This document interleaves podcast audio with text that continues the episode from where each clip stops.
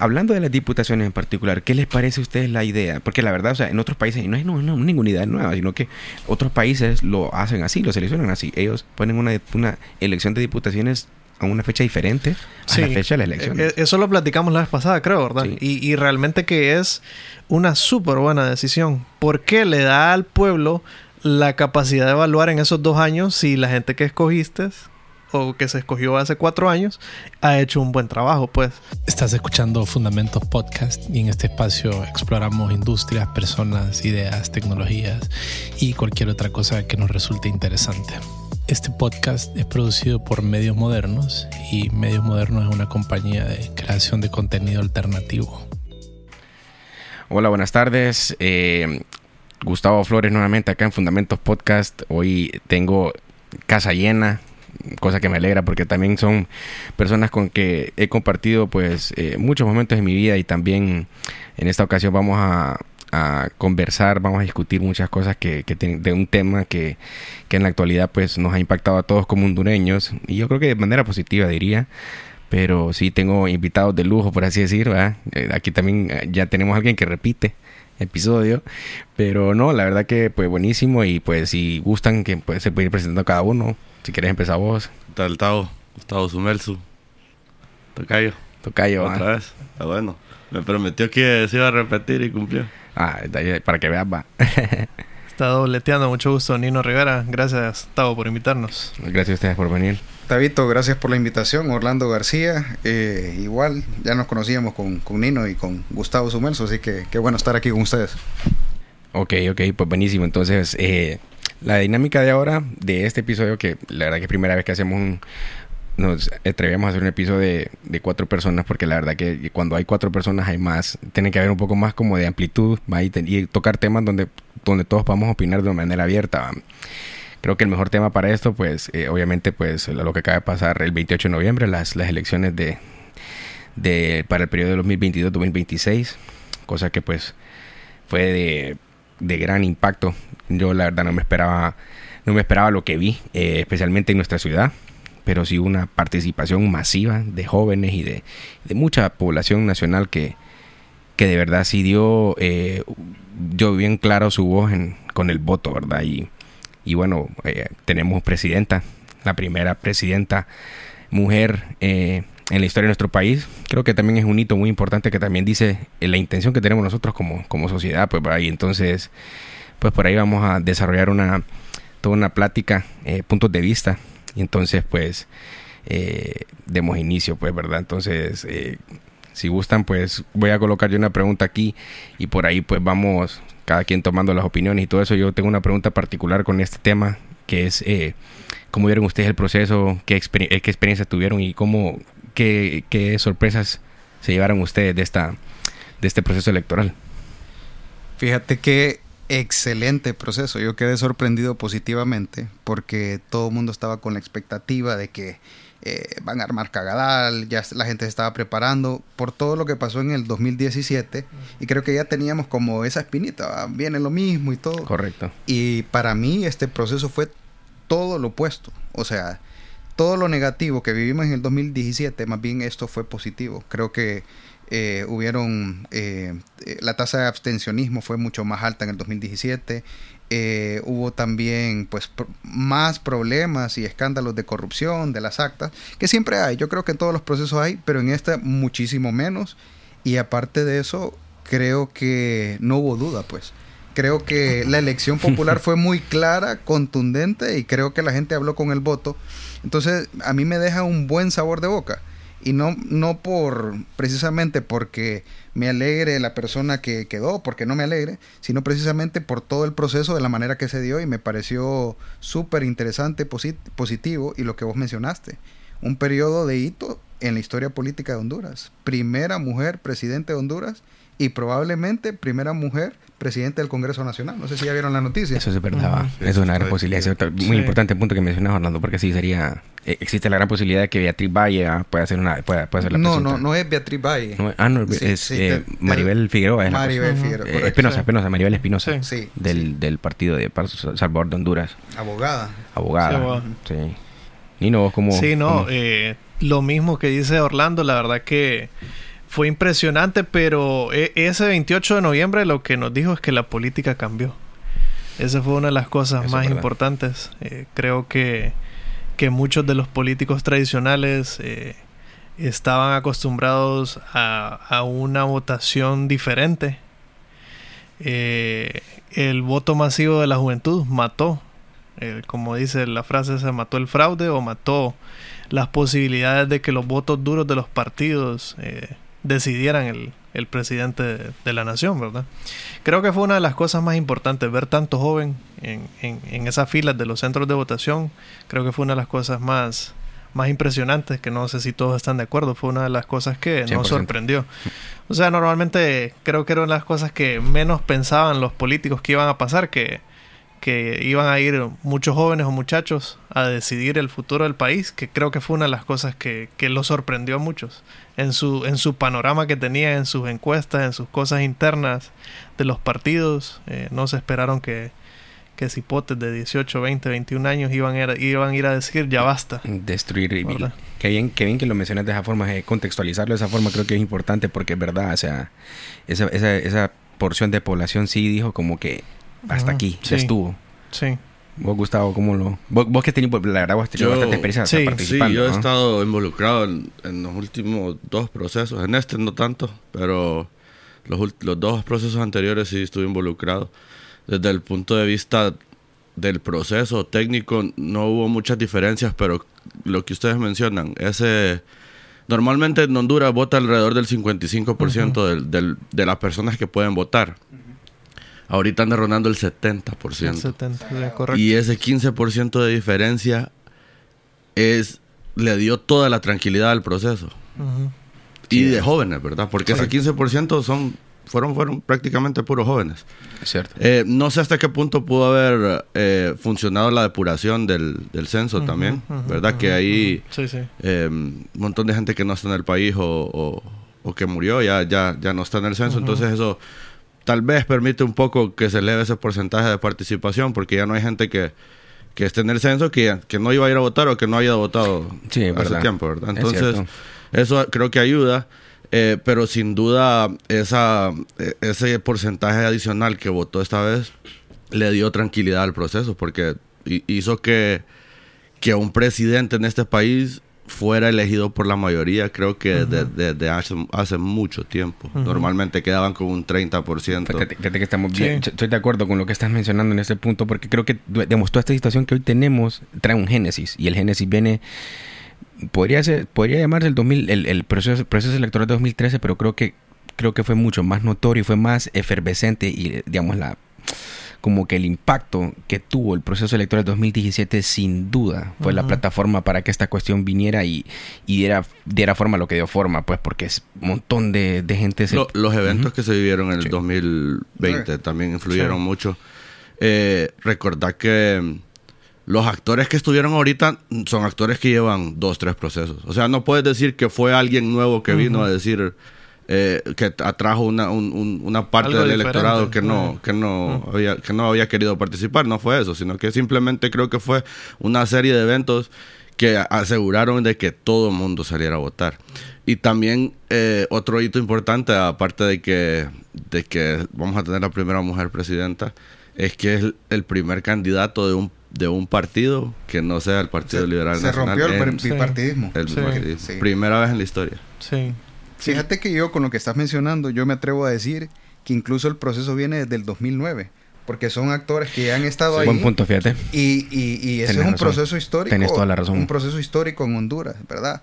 Cuando quisieron poner eh, la, la, ¿cómo se llama? La consulta popular y luego los actores del golpe de Estado y todo. Y, y todavía esos ingredientes siguieron ahí con efervescencia en el 2020, en el 2017 y ahorita es como otro milestone, ¿verdad? De lo que estamos viendo de la historia política. Hay que ver, ¿verdad? Cómo libre y cómo esos actores, Mel Zelaya, Xiomara de Zelaya, eh, la oposición del Partido Nacional, cómo reaccionan ahorita para ver cómo se sigue desarrollando. Porque también eh, lo que mencionaban ustedes, el voto joven que le dio otro ingrediente y que estuve leyendo, creo que son como 500 mil centeniales, 500 mil centennials que marcaron una diferencia, porque normalmente la población joven no, ha, sido muy, no ha sido muy, muy activa, ¿verdad? Hay bastante abstencionismo. Y estos jóvenes se volcaron a votar y creo que tiene mucho que ver la historia de ellos. Ellos son la generación. correcto. el 2009. Eh, ellos son la generación que vieron los cacerolazos. Ellos son la generación que vieron escándalos de corrupción que tal vez nosotros, ¿verdad? Que somos una generación mayor, los escuchamos, pero no de la manera tan fuerte como ahorita. Entonces, ellos han visto todos esos procesos y ya vienen con, con ese, chip, con ese chip, aparte de toda la influencia de, de los medios sociales, etcétera, ¿verdad? Ellos vienen diferentes. Para mí vienen a marcar una pauta diferente. Yo creo que este grupo de gente, este grupo de jóvenes no, no tiene una percepción de un Honduras sin todo ese relajo político. Exactamente. Que nosotros Sí, lo tuvimos. Sí, es verdad. Sí, entonces creo que por eso es que yo les digo, o sea, ya ellos dijeron, bueno, aquí que termine esto, eh, que empiece algo nuevo, porque no pueden seguir pasando las cosas que han estado pasando, pues. Pero fíjate que esos, eh, todos esos chavos yo creo que nunca van a ser voto duro. De hecho, eh, hice un eso, de eso. Yo, yo, creo que yo escuché o vi algo tuyo de eso, y eso es totalmente cierto. Y ojo, los políticos tienen que tener cuidado con eso. Inclusive el partido que va, que está ya actualmente, ¿verdad? Que va a ser el Partido de Libertad y Refundación, es, no, ese no es voto de libertad y refundación. Esa es la mayoría de votos son votos prestados. Así es. ¿Verdad? Entonces, ojo con eso, ¿verdad? Porque todos, para todos los demás partidos. Y siento que esta generación de jóvenes va a ser una generación bien cambiante. No es alguien que le vas a mantener en no, porque ese es mi partido y ahí me voy a quedar y ahí voy a votar siempre porque yo voté por Xiomara Castro. No. O sea, si vos lo haces mal o no les parecen las políticas y las medidas sociales y económicas y del país que ellos tomaron, seguramente van a haber bastantes cambios. Sí, van a, van a haber cobros de factura siempre. Y en cierta medida es bueno para el país, creo yo, ¿verdad? Que, que, que, que, la gente escoja, que eso ha sido una de las cosas que no ha pasado. Porque si vos te fijas, creo que el Partido Nacional va a terminar con su millón de votos, que es el que siempre saca los que sacaron en las internas, los que van a sacar en la... recordemos algo, o sea, que, que, que, el voto haya sido abrumador, eso, eso fue para mí la diferencia. Sí. El proceso no ha cambiado, los actores no han cambiado.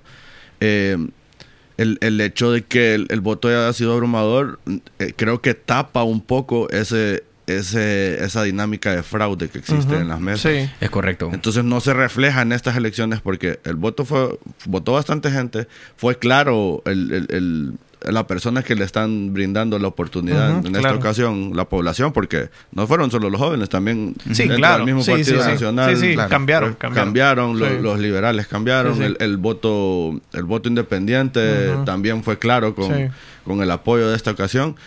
Y, y, lo que yo le, lo que le diría a los jóvenes en este momento es no pierdan ese momento, no se dejen de involucrar porque muy buena convocatoria te, te esto no no, no termina acá. no, apenas viene en realidad nosotros no hemos cambiado nada todavía.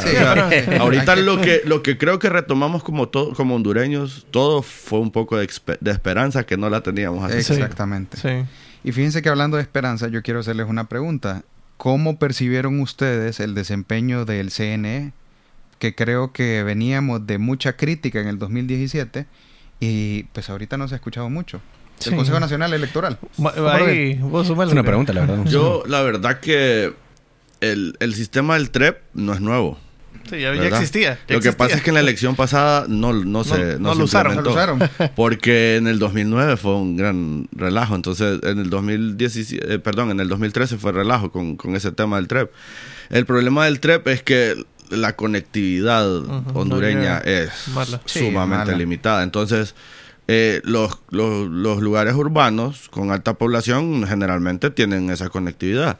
Y ahorita se está reflejando un poco las deficiencias de nuevo eh, con la entrada de, los de, con el control de las diputaciones porque están entrando tarde votos de, departamentos que no tienen que no tenían ese TREP tan activado que no tenían las máquinas no tenían los escáneres. Los votos rurales. El voto rural verdad eh, sí se le, se le, llama voto rural pero son en realidad son departamentos completos que no importa de dónde de dónde vengan. Generalmente en Francisco Morazán y Cortés que uno tiene los datos eh, pero, Es que, pero es que vos tenés que entender que esa, esa, vaya, esa terminología, voto rural, salió a relucir y se destacó en el proceso electoral 2017, porque nunca antes habías escuchado esa, esa terminología, ¿me entiendes? fue, fue... algo también que, que influyó bastante. Vendieron bastante. Generalmente el voto en plancha lo vendían solo el Partido Liberal y el Partido Nacional. Este fue masivo. Y ahora el voto en plancha lo vendieron todos los. todos sí, sí, sí, sí, sí, Entonces eso influye. No, no, hubo voto cruzado, que generalmente el voto independiente es voto cruzado. El voto cruzado, es correcto. Es correcto. No, fíjate que desde mi punto de vista el CNE también, bueno, eh, por, creo que porque el desenlace de los resultados y eso fue muy fue, fue lo que la población esperaba. bien parados. También, exacto, aporta mucho a que pues la crítica no vaya, no vaya, no vaya dirigida hacia ellos. Sí. Ahora, a mí, sin duda, yo le voy a ser bien sincero, a mí la verdad me sorprendió mucho el desenlace de la alcaldía de nuestra ciudad. Yo no me esperaba esa de severenda, pero agarrada, una bailada pero, pero, es que eso fue una sorpresa para, para todos, creo, yo. Empezando, empezando por el alcalde, empezando también por la gente que trabajaba con él. Eh, y las proyecciones que se daban lo daban como ganador. Sí, sí, sí, O sea, no sabemos aquí qué pasó. creo yo que, que nuestra ciudad, de, de, cierta manera, es como una isla, porque es un poco cambiante. Aquí hemos tenido liberales, nacionalistas. Ahora Y obviamente, después de, que se eh, desintegró en varias partes el Partido Liberal, solo nacionalistas. Y todo el mundo decía, bueno, va a ganar el Partido Nacional. Y fue, como decís vos, eh, abrumador, ¿no? Sí, bailada, bailada, brother. a mí me tomó de sorpresa eso. O sea, y, no, y no fue que un residuo porcentual, no, no, no. fue 60-20 creo que estaba la última, no sé si se iba a terminar, me imagino que sí. Hasta el tercer lugar pasó, fue sorprendente para mí, pues o sea, eh, generalmente el segundo lugar era, era bien competido. Sí, sí. Pero pero ahorita es increíble, o sea, van a quedar prácticamente Casi todo regidor, un regidor liberal nada más. Ahora, sí, eh, es que creo, bueno, no sé si, si, si, si estoy pecando con lo que voy a decir, pero creo que el tema de que lo decía, lo que decía vos, Gustavo, eh, en la venta del voto en plancha creo que fue lo que jaló esa, esa alcaldía. Creo. creo. yo creo que es una costumbre, es una dinámica, creo, cultural de nosotros el, el hecho del pago al, a, los, a los miembros de mesa. Los partidos tradicionales lo, lo han hecho, lo han hecho. creo que a partir del, del partido del 2013 que surge el PAC, vuelve ese sentido de tal vez de voluntariado de alguien ofrecerse a estar en mesa. Sí. Pero tradicionalmente es un pago, aunque aunque unos partidos pagan más, otros pagan menos, era siempre un, un, trabajo del, como que a trabajar un día. Sí, y, y algo que pasó es que mucha gente los agarró desprevenidos a los partidos tradicionales porque les agarró el pago y no les hizo el trabajo en mesa. Sí. En el sentido de que... Ese es otro efecto. o sea, no que no estuvieron y no se presentaron, y no, sino que no, no vendieron el... O sea, no, no manipularon los votos como normalmente se, se, hace, pues. Pero yo creo que sí se hizo. No, vos escuchás rumores de que eso, eh, hay bastantes jugadas. Pero lo que decían ustedes, fue demasiado abrumador para alterar y poder decir esto, lo otro. Yo creo que pues eh, la gente habló, pues. Sí, e, es que es lo que ves, o sea, todo, la, por ejemplo, aquí vos, vos sacas el desglose que está en, en, la página ahí del CNE y ves el 60-20 en todos los niveles casi. Así es. Lo ves en el presidencial marcadito. Solo en las diputaciones no, ah, qué raro, ¿ah? Y en la ¿Ah? alcaldía, ¿no? Y después las diputaciones. Bien raro eso. Eh, sí, ahí hay movida, ya, ya se están viendo algunas cosas, pero, el pero la gente del Partido Nacional sí votó en plancha. Sí, la gente del Partido Nacional sí votó en plancha. Siempre, siempre, vota en plancha. Totalmente, Ahora, pero históricamente siempre esas elecciones de diputaciones siempre ha sido como un no una especie de enigma porque o sea vos estás votando y todo eso pero todos se enfocan en la alcalía en los presidentes y los diputados en el aire. no. Entonces mucha gente queda ese vacío ahí. Ajá queda ese vacío ahí como que lo que diga el sistema. Sí, ¿ah? ajá. ¿Me y, y, puede ser que no se respete la voluntad del, del Ahora, ustedes, eh, hablando de las diputaciones en particular, ¿qué les parece a ustedes la idea? Porque la verdad, o sea, en otros países, y no es no, ninguna idea nueva, sino que otros países lo hacen así, lo seleccionan así. Ellos ponen una, una elección de diputaciones a una fecha diferente a la fecha de la elección. Eh, eso lo platicamos la vez pasada, creo, ¿verdad? Y, y realmente que es una súper buena decisión. Porque le da al pueblo la capacidad de evaluar en esos dos años si la gente que escogiste o que se escogió hace cuatro años ha hecho un buen trabajo, pues. No como ahorita que todo se va mezclado en una sola votación y, puede tender a confundir o a influir el voto en plancha o realmente ni siquiera terminas evaluando. Me da risa porque estaba yo votando y llegó una señora ya a la tercera edad a querer hacer su voto y pasó pues la pasamos la pasaron de primero ahí los miembros de la mesa llega ella y abre el papelote ese ¿va? 300 no sé cuántas marcas Y le decía, le decía, me, me causó gracia porque le decía a, a, los muchachos ahí a la vez, no, pues que no veo. Le decía, ¿quieres jugar? Pero no veo. Y es que es verdad, o sea, era un cuadrito así como chiquitito de tanta gente que ni sabes qué hacer y la señora y una señora le, pues, le tuvieron que al final eh, tratar de medio ayudar ahí entre todos, se, se, convinieron y al final eh, pues tuvo que hacer un voto público porque entre todos los miembros de la mesa se pusieron de acuerdo y pues medio se manejó de forma ahí limpia, no sé si yo, ese no es el correcto proceso de la ley, pero al final lo decidieron hacer así.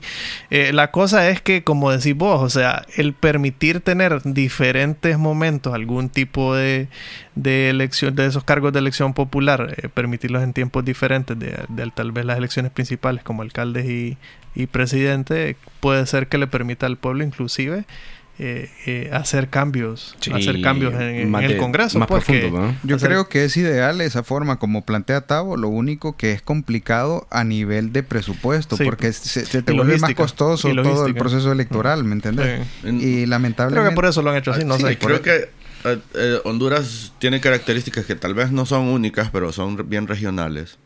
Es eh, los, los países que están que están acostumbrados a tener elecciones recurrentes, inclusive una segunda vuelta, que, que la segunda vuelta son, sí, a veces un mes después, dos, tres semanas después. normalmente utilizan papeletas que nada que ver con las de nosotros. Las de nosotros lleva fotografía, se imprime a colores. Eh, eh, o sea, es un. Lleva, eh, eh, inclusive es doble. inclusive una doble cara. por, o sea, el otro lado lleva sellos, lleva Te vas a un país desarrollado y vos te encontrás un papelito, un papelito con una volante. nombres. y rehusado. Entonces, ay, son cosas que, que, te permiten tener ese, ese, ese corto tiempo de, de, de, ajustarse. Pero que fíjate que eso me lleva un punto bien interesante porque es que, ok, hablamos del presupuesto y yo estoy de acuerdo con ustedes también en esa parte. igual, como te digo, esta, estas cosas en, en otros países es una práctica recurrente, ¿va? Aquí en el país porque se ha, se ha acomodado como está pero ahora bien, vienen, si bien es cierto, hemos hablado que viene esperanza, que vienen nuevas cosas y todo eso. Eh, parte de las nuevas cosas tendría que ser que implementemos un voto electrónico, porque ahí es menos, hay, menos presupuesto. Lo que, el, mayor presupuesto sería la invertir en una mejor conectividad. Pero ¿qué país desarrollado no invierte en conectividad? ¿Me entiendes? ¿Por qué no, por qué no consideramos esa idea? Porque también eso puede ser una, una solución viable, asumo. Y, ustedes díganme cómo, cómo yo, lo ven. Pues. Yo pienso lo mismo. O sea, a mí me encanta la idea del voto electrónico, pero siempre ha habido como cierta resistencia. No, no queremos voto electrónico. Y me imagino que una por el temor y creo que también gente que está acostumbrada a la movida no quieren, no quieren voto electrónico, pero eso sería, te ahorras, te ahorras dinero en todo el proceso electoral después, ¿verdad? De que hagas la implementación tecnológica y después puedes hacer lo que estamos hablando, puedes hacer diferentes votaciones, eso creo que eso viene y le añade a la, a la democracia, eh, o sea, al crecimiento, pero creo que así Mira, si no recuerdo mal, ese tema quedó estancado en el 2013, 2018, después, después de todo el problema electoral. El 2018 fue fuerte y creo que era Salvador Narrala y el PAC. Eran, sí. Estaban queriendo hablar de eso. Inclusive las reformas que hicieron ahorita la ley fueron, fueron, puro trámite para decir que, hubo un proceso. Hay países que tienen un voto mixto, o sea, mixto en el sentido de que se hace el voto electrónico, pero se imprime un respaldo en físico. y, y, también a la hora de la transmisión no es, no es un dato, eh, no es algo que se transmite directamente, sino que hay un proceso de transmisión digital para un, para un conteo rápido, pero, pero solo con que digitalices la mesa, sin tener esa conectividad, el, el proceso del conteo, que eso es, o sea, yo no sé quién de ustedes ha estado en mesa en algún momento, pero es humanamente imposible hacer un buen trabajo. O sea, vos llegas ahí a las 4 de la mañana. Estás cansado. Y te vas a las 11, 12 Cerrás a las 5. Y empezás, o sea, tenés ya más de 12 horas de, de estar eh, ahí, cuando empezás el conteo. Dios. O sea, y el conteo del, de los presidenciales eh, te tarda tal vez una hora por mucho.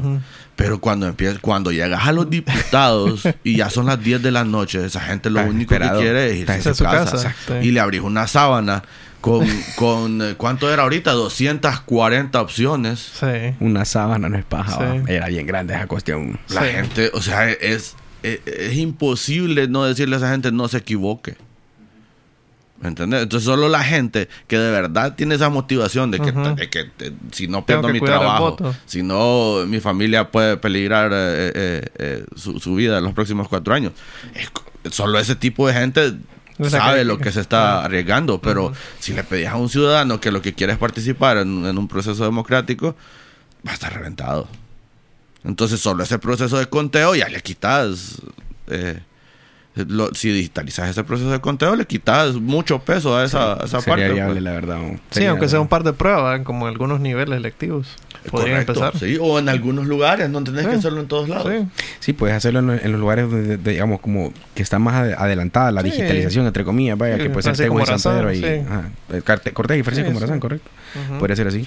Ah, puede ser una alternativa. Y creo que, a ver, lo que representa Xiomara, en mi opinión, es una plataforma para eso, para, para nuevas cosas, vaya, para que esta juventud que decidió colocar a esta persona donde está, también se apoye de esto y pueda, pues, de tener una oportunidad de, porque la verdad, o sea, ahorita estamos contra las cuerdas ante muchas cosas pues, a nivel mundial.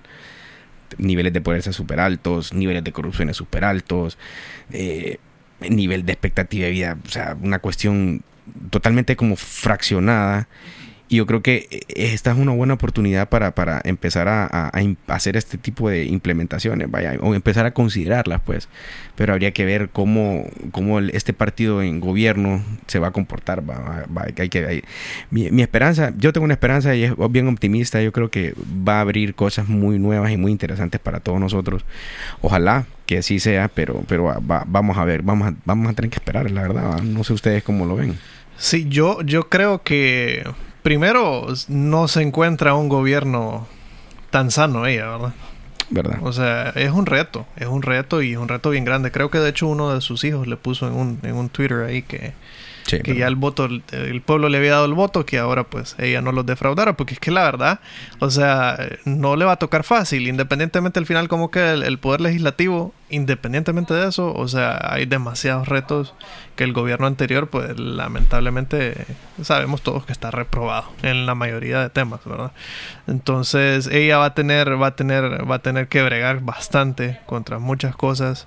Eh, si, si bien es cierto, estamos con bastante esperanza, porque definitivamente es un cambio.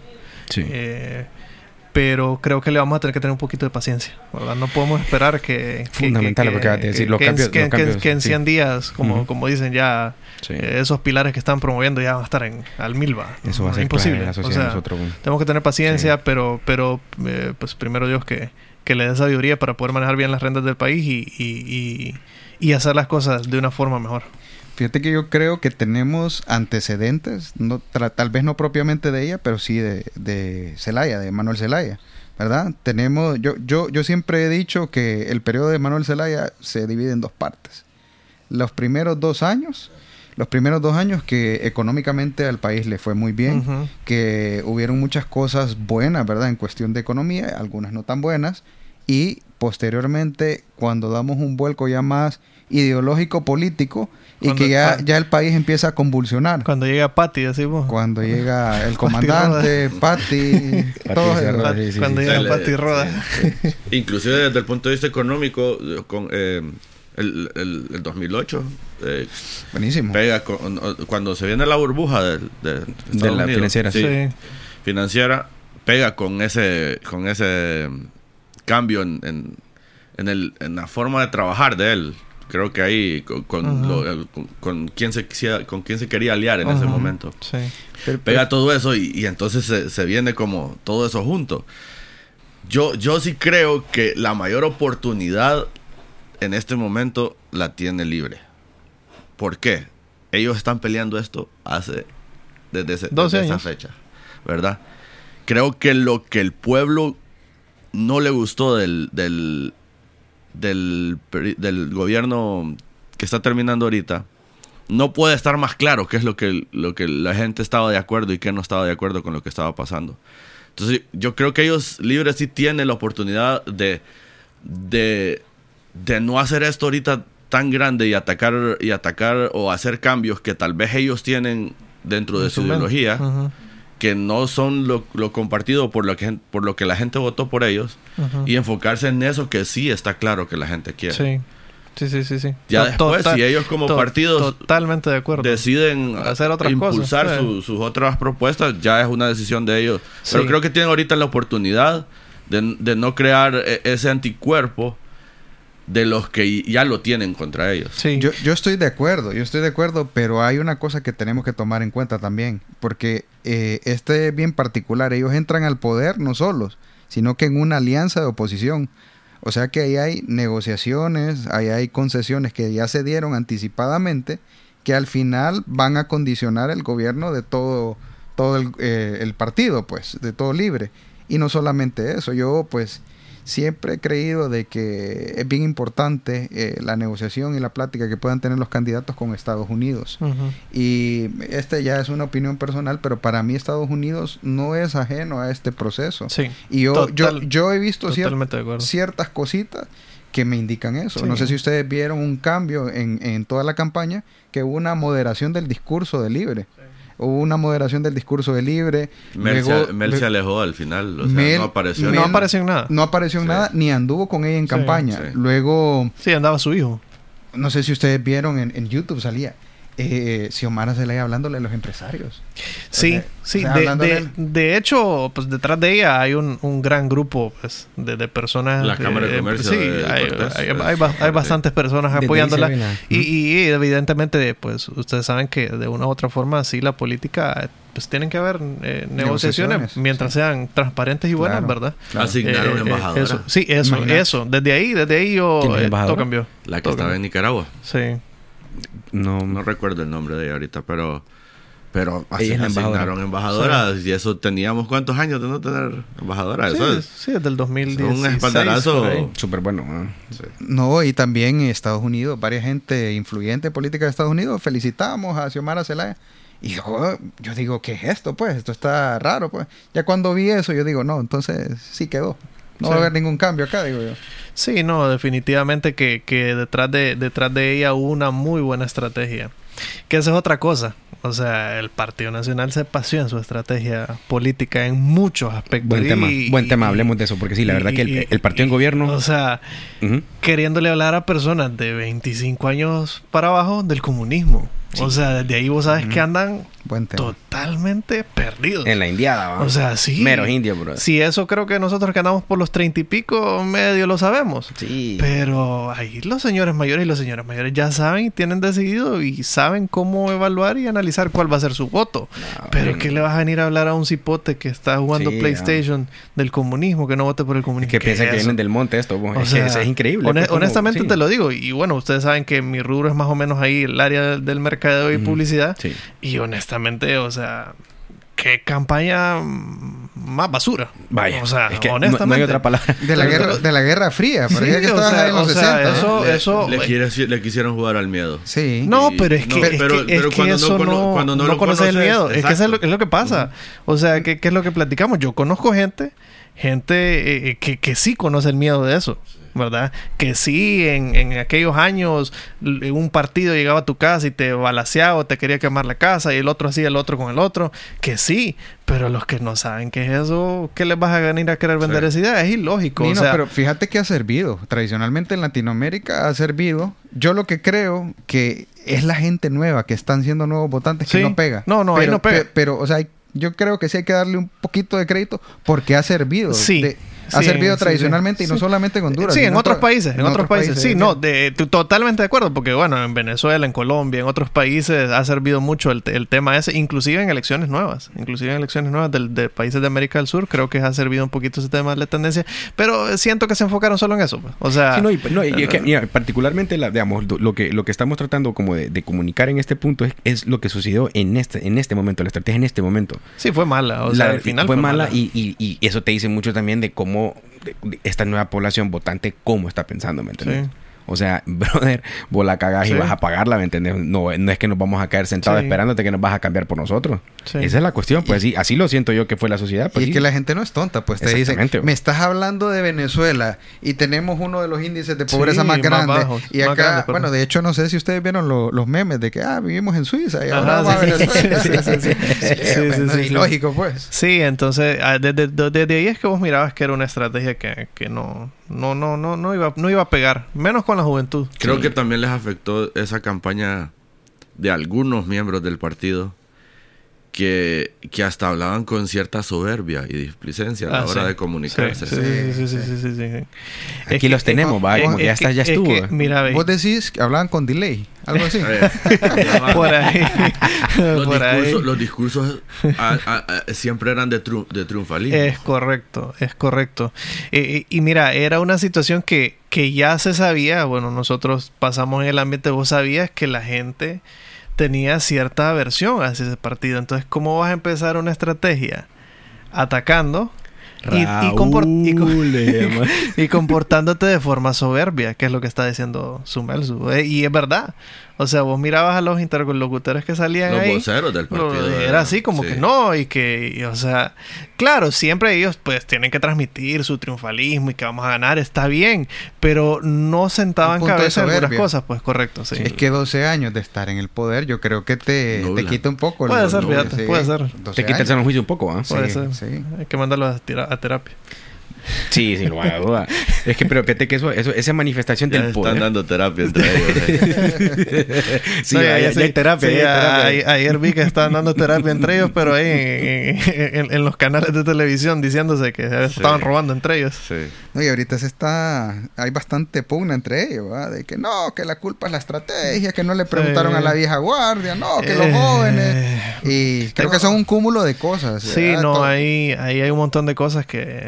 que fue lo que te dije yo? Estuve en ese, en ese espacio donde hablaron de los 10 pecados capitales del Partido Nacional y... Es otro tema y que no eh, de- de eso en ese momento, di- fíjate, di- sí, sí. 10 son muy poquitos, ¿va? Pero, pero, pero creo que pueden centrarse en un par de puntos, ¿verdad? de- de mandamientos muy poco, de acuerdo Sí, con vos, sí, eh, totalmente pero, de acuerdo. Pero, pero bueno, o sea, todos sabemos que la, primero es la corrupción, lo que, lo que la mayoría de gente sabía, ¿verdad? Que, que, que existió en, o sea, a, a simple vista. ¿Te imaginas lo que no mirábamos? Exactamente. Si lo que mirábamos era eh, demasiado sucio, ¿qué era lo que no mirábamos? ¿Ustedes creen que la reelección afectó también el tema de la reelección? Buen punto, fíjate. Eh, ¿Vos qué opinas? Para mí no tanto, pero vos qué opinas? Yo, yo creo que no tanto No, tampoco. ¿sí? Yo creo No. que tal vez no fue el hecho de que él se haya Reelegido, tal no. vez un, un poco cómo lo hizo. Ajá. Eso- sí, a afectó. eso me refiero, la Sí. forma. Yo creo que Eh, yo, yo creo que yo también co- coincido en que no tanto, pero yo creo que lo que sí desató el, el- como como la ira de la población fue el fraude que se fragó en el, en el proceso. Sí. Porque no, Sí. importa, no importaba Sí. la intención de reelegirse. Sí, sí, sí. Pero, el, pueblo quería, perder. el pueblo quería que ganara el otro. Bueno, Sí. era inconstitucional. Era. Sí, sí, sí, eso sí, estamos de acuerdo, Era- inconstitucional. Pero de igual manera, el tipo la, la armó bien y hizo lo que hizo. Y aún así la lleva a la votación, la lleva a que el pueblo le... Y el pueblo le dice, brother, no. Y eso creo que afectó más que el, el mismo hecho de hacerlo. De acuerdo. Creo yo. Sí. Pero, pero bueno, fíjate que eso también me llama un tema sumamente Ah, clave. Yo sí, yo sí dale, qui- dale, quisiera comentar dale, sí. algo. Yo Sí. creo que es algo que, que la gente tiene que tomar como referencia. Ah, Yo me dedico un poco en el área de la salud y el, el tema de la salud de la Sí. gente es, algo- es un tema bien Delicado. delicado. Hay gente que, que lo ha vivido con familiares, Sí. hay gente que lo ha vivido en carne propia. Eh, hay, un, hay un dicho, en los estados lo dicen, que hay, hay, hay gente que está a, a un problema de salud de estar en quiebra. ¿verdad? Eh, y han habido dos eventos que han movido el, el suelo. O sea, uno puede ver, está acostumbrado a ver corrupción, está ver- acostumbrado a, ver, a ver cosas que pasan, pero cuando se, se supo lo del desfalco del seguro social, todo el mundo se movió. Sí. Todo el mundo. La gente que no salía a la calle salió a la calle. Y esto que pasó de los hospitales móviles. Eso fue increíble. güey. Sí. Eso fue una barbaridad. güey. Entonces, yo, yo siento que esa gente no, no escarmentó, pues. Y ¿me si a eso le sumas los escándalos de corrupción de los huracanes, se le vinieron todas las plagas de un No, solo. eso, se- ese gente- fue uno solo, Sí. uno solo prácticamente. Sí. Sí, Pero creo correcto. que esos, ese tema en el, en el área de la salud, cuando pasa algo que tiene que ver con la salud de la gente, Sí. A ver, fíjate que Es bien, ahorita acabo el deli- es bien es delicado eso. Fíjate que ahorita haciendo el recuento de eso, de la. Mira, em- la MASI la votan a final de 2019, ¿va? O en el inicio de 2020, algo así que la no, votan la, la, sí, ¿va? no la renovaron en... En el 2020. sí. Do- Ah. No, 2019. 2019 fue. Sí. Ok. Entonces viene el 2019, pasa eso. El 2020 viene esto, ¿va? de lo de, los Pandemia. hospitales móviles y viene lo, lo de- lo de los huracanes. Pero en medio de eso también empiezan unas nuevas regulaciones en las leyes que también suma al combo. ¿va? La, ley de secretos, que el nuevo código penal. Todas esas cosas fue como un combo. O sea, si ustedes quieren cagarla como partido, hagan todo eso. Pues. Hagan todo ese combo para que no voten por ustedes. porque que, al final... fue, fue, lo que estábamos hablando. O sea, la verdad que son decisiones que te, te deja, no tanto eso, digamos que lo que te demuestran es que ellos no estaban gobernando para el pueblo, pues. O sea, ellos estaban gobernando para sus propios intereses, cuales fuera que sean, ¿verdad? Sus intereses. Porque son decisiones que la gente que tiene capacidad de lógica y razonamiento nunca hubiera aceptado, pues. Mira, yo creo que no es nada nuevo que gobiernen para sus intereses, pero yo lo que creo es que menospreciaron la capacidad del pueblo. O sea, venís y haces algo, no, es una una sucesión constitucional o es eh. esto y, y, sucesión constitucional sí increíble o sea, empezás, a, a, a, menospreciar la capacidad del pueblo intelectual del cuerpo del pueblo perdón y hay cosas que que pegan duro, como decía Sumelsu, el tema de la salud. Vos venís y se te está muriendo alguien, eh, alguien en el seguro y no lo atienden bien y vos decís, no, esto a alguien le tenés que echar eh, la frustración y el enojo que sentís, tiene que haber un culpable. Entonces ahí no hay discurso, no hay pañita eh. que te digan de que estamos trabajando, ahí no, la gente lo percibe y al final todo ese enojo se vio en las votaciones, ¿verdad? Es correcto, es correcto. Oye, eso de los hospitales móviles fue terrible. Eso, fue terrible. Y, lo peor que salen diciendo uno de ellos, vamos a construir 95 hospitales, o sea... Si se dieron algunos? Sí, si, si, es que Catarino se hizo como, como siete, 30 años hicieron. Los hospitales móviles instalaron, instalaron varios, pero no se están usando para el fin que se compraron. ya, ya. Porque no, no estaban aptos para, para tratar personas con COVID, entonces los, los están utilizando como para clínicas, como, otras cosas. ¿no? Fíjate que eso también me lleva a ese punto que quería entrar ahorita con ustedes, que también ni no lo tocó hace poco, que, que son los spaces. Yo creo que eh, hoy en día está mucho más clara también información que hace como 12 años. Por ejemplo, hace 12 años estas plataformas hubieran estado mejor implementadas, más informativas, posiblemente el desenlace o la, o la manifestación hubiese sido diferente, pero claro, el hubiera no existe y, simplemente lo que trato de decir con este punto es el siguiente. Hoy en día hay, un, hay más poder de información, hay más acceso a medios. Y yo no sé, Sumelso tiene su punto de vista en eso y, por eso lo, lo traigo a la mesa, porque es que mira, yo creo que cada vez más está, es, la participación en estos medios está creciendo y, y ves de todo tipo.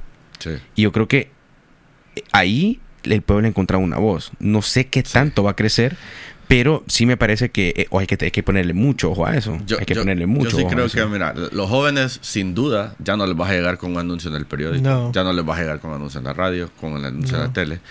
Y, y, las redes tienen la particularidad que recibís el feedback inmediatamente. Sí. Y la gente que tal vez no, quería participar, al ver el feedback o al ver un comentario, se incentiva a participar. Entonces, algo bueno o algo malo se, te es en segundos. ¿Verdad? Entonces, eh, el hecho de que los, partidos tradicionales, de, con toda esa, esa carga que llevan encima de, su pasado, quieran tirar un discurso de cambio, de diferencia o querer excusarse con algo que hicieron, el ataque que reciben ahí eh, eh, no, no, no, se compara, pues, o sea, gente que no necesariamente es de otros partidos. Y la gente no cae tan fácil en, en, los engaños de... Vaya, eh, por ejemplo, la fake news es el pan de cada día ahora. Pero no le vas a llegar con un fake news a un millennial o a un, a un, A un centennial ¿cómo le vas a llegar a, a, un, a uno mayor, pues? ¿Me entiendes? O sea, el otro se la puede creer. Eh, el, el, el, joven es un poco más, más tech savvy, pues. Entonces, puede identificar más fácil qué es verdad y qué no. No, y realmente que los partidos no se han ido modernizando, pues. Creo que ha habido una... Eh, se han envejecido en, en las estrategias, en el discurso y tienen que tiene que haber gente joven, ¿verdad? Con, nuevas ideas, con, un nuevo discurso. Yo creo que hasta esta elección yo empecé a ver eh, propaganda en, en YouTube. No recuerdo la, la pasada, pero esta eh, era un, un bombardeo. Yo, yo lo reportaba o le ponía nomás. yo también. Podías ver tranquilo el resumen del Barcelona. Sí, aún no podía verlo. Te quería hacer que pagaras premium. casi. Casi, no, hombre. Casi, casi, casi solo le falta decir a Xiomara ahí, pagué premium. Sí. no, pero, la verdad que eso, eso también, pero eh, eso también dice mucho también de, de cómo también está, cambiando. está empezando, cómo sí, está, empezando, pues, ¿me entiendes? Yo, escuché, se metieron a esa plataforma. Yo escuché una discusión de unas personas en, en el Partido Nacional que, que que decían, también no, lo, como lo que mencionó ahorita Orlando, que dice que, que hay que involucrar gente joven. Eh, a mí me llama la atención que el discurso del, del, Partido Nacional ahorita, de las que están dolidos con lo que pasó, o con sus dirigentes, es hay que involucrar gente joven. Pero a mí me llamó algo la atención. Si vos ves el círculo de Juan Orlando, es gente joven. Dentro de todo. O sea, tener 35 años en política es ser joven. 30 años en política es ser joven. Eh, los, esos ministerios nuevos que, que de gente que, que, puso él en el último año. No sé si habrá sido algo de que, de que los viejos no querían, no querían darse cuenta ya, no querían estar ahí, no, no lo sé. Pero era gente joven. Eso es verdad. Eh, de, puedes decir Juan Diego Zelaya es joven. Sí. David Chávez es joven. Sí. Gilbert Beltrán es joven. María Matamoro, la Eval, Eval, Martínez no es... No es Eval tan, Díaz. Eval Díaz. Perdón, Eval Díaz. No es, no es una persona tan... Entonces, sí. o sea, ¿qué tan joven vas a meter también? O sea, no puedes decir que no había gente joven. Entonces, no solo es eso, es escoger esa gente joven sí. también. Porque si vas a tener sí. gente joven ahí que solo va a, a, a decir sí. A seguir las órdenes. Sí, a decir sí. Fíjate que con lo que decís voy a corregir. No gente joven, sino un discurso joven, una política joven. Porque a pesar de que esos son jóvenes, todos esos que mencionaste, tienen una línea política eh, de la vieja escuela. La vieja escuela. Hablando de comunismo, hablando sí. de... No hay un discurso nuevo. El Partido Nacional siempre ha tenido esa característica. Correcto. El, ellos ellos eh, eh, preparan a sus jóvenes. Uh -huh. Entonces, todos hablan igual. Sí, o sea, eh, son años de, son años todos hablan igual y si llegas y hablas diferente, pero fíjate, Dios. el sí, mercado fíjate. político joven ya quiere otro discurso y eso lo ves lo ves en el vecino, en El Salvador. Sí. Vaya, vos, vos aquí vos, o aquí en Honduras, ¿cómo piensan que Nayib Bukele es lo máximo? Es lo máximo y debe tener sus cosas sí. malas y como todos como todos y sus errores sí. pero el, el, el, el, discurso el discurso es que, vende es que, pero es un discurso diferente es que es lo que es, es, es, lo que creo que la vez pasada nosotros tres estábamos platicando acá Orlando es que ese discurso político en las redes, la forma en cómo hablaban los políticos con la gente, ya no conecta para mí. No. O sea, a mí no me conecta un discurso eh, del político que te dice vamos a hacerlo mejor en sal. O sea, es algo que no es cercano. El joven ahora quiere estar cerca de esa persona, uh -huh. como sentir que lo sí. conoce. Sí, sentir que es parte íntegra. O sea, si vos uh -huh. hablas del tema de Bukele, la gente piensa que se identifica como, como, como co quiere ser como esa yo haría persona. como haría Nayib. Ajá. Yo, sí, entonces, yo, fuera, yo lo haría como Nayib. Entonces Ajá. el discurso de, como dice Sumelsu, de los que preparan en los partidos tradicionales es hablar y platicar y discursar como lo hacían los candidatos hace 30, 40 años. ¿Verdad? Que eso ya no funciona. O sea, ojalá a, a, a la gente te tenés que... O sea, te tenés, tenés que tener esa empatía, pienso yo. Ya la gente no, no se va por el discurso ese que te escriben y son tres hojas de, de papel y lo decís frente a la gente y en una concentración. No, o sea... A, a mí, a mí sí me... me el calor humano. Me, a, mí, o sea, a, mí, me desilusiona un poco uh -huh. el hecho de que de, de, cómo manejar las redes, ¿verdad? Uh -huh. eh, se vende mucho el amarillismo, el... el, el sí, eso sí. El, por ejemplo, el, el, perro amarillo. Ajá, sí. Ah, hay gente que le encanta. Sí. Pero no, no es... Para mí, para mí, no es algo que me diga esto es productivo. No, no es productivo. ¿Verdad? No, no es productivo. El hecho de que los que saben usar las redes, por ejemplo, eh, Batriz Valle la sabe usar. Sí. Eh, Jorge Calix, Jorge la sabe usar. Pero para mí les hace falta llegar a, es, a, a, ese de ser productivos también. ¿Cómo la saben usar ellos? Hacen buenos memes. Uh -huh. eh, ¿Pero a qué te referís con ser productivo? Específicamente. Eh, o sea, porque vos puedes tener, puedes tener un buen impacto, uh -huh. puedes tener un impacto efectivo en redes que te, que te abone a tu, a, a, tu notoriedad, que te abone a tu... Eso, a, que, a que digan, él, él me cae bien, él Es un él engagement, eso es como que enganchar. Correcto. Así se dice. Pero lo hacen con... Si vos te fijas, ¿qué videos qué son los que se vuelven vir virales? cuando los, que Beatriz Valle se, se, burla de ay, la otra. tengo ay me da sueño, o sea para mí eso no es productivo pues. O sea es efectivo para la campaña de ellos totalmente pero no no no vas a construir un país con, no vas a salvar no vas a salvar un país como el de nosotros con tanta deficiencia con tanto defecto con esa dinámica permanente. Y, los, discursos realmente productivos no se hacen virales. Fíjate que esa es una de las críticas que se le ha hecho a la oposición, ¿verdad? Que los nacionalistas dicen se dedican a destruir y a criticar, pero no proponen nada, no proponen nada y si me decís a mí acerca de las propuestas de más allá del aborto y cosas de, eh, ¿cómo se llama? Merienda solidaria, más allá de eso, yo no sabía mucho. Hasta ahorita que empezaron a compartir un plan de, de gobierno que tiene y todo, pero sí, sí hace falta esa parte, a construir un poquito más y, eso, eso le daría otro, otro realce, porque hay gente que está interesada, por ejemplo, a mí particularmente, saber qué es lo que quiere hacer alguien y, que, y que empiecen a, a, construir y a comunicar. A, a mí me interesa, pues. Claro. Sí, porque yo les pregunto a ustedes, de, de todos los 240 ¿qué, diputados que iban ahí, como 300 y pico. ¿A quién escucharon que dijo algo que a ustedes les interesaba como para... Yo no conozco casi ninguna de las ideas y temáticas que llevan algunos de los candidatos. Eso, hablando, grave. hablando de los diputados. Eso, es grave, verdad. Escoges a una persona por foto y nombre. Vaya. No, y mira... ¿O por qué?